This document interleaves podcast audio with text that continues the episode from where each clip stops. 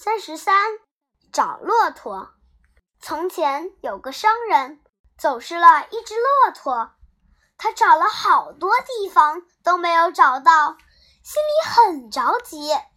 这时候，他看见一位老人在前面走，就赶上去问：“老人家，您看见一只骆驼吗？”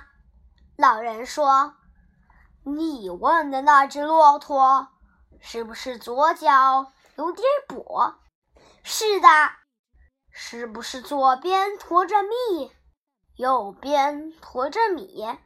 不错，是不是缺了一颗牙齿？对极了，您看见它往哪儿去了？老人说：“那可不知道。”商人不耐烦了，愤愤地说：“别哄我了！”一定是你把我的骆驼藏起来了，要不你怎么会知道的这样详细？老人不紧不慢地说：“干嘛生气呢？听我说吧。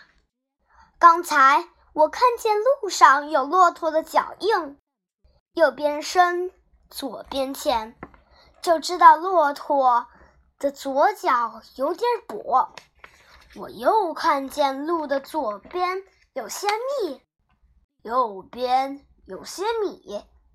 我想骆驼一定驮的一定是这两样东西。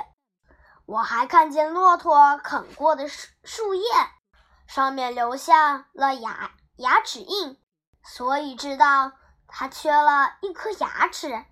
至于骆驼究竟往哪儿去了？应该顺着脚印去找。商人听了，照老人的指点一路找去，果然找到了走失的骆驼。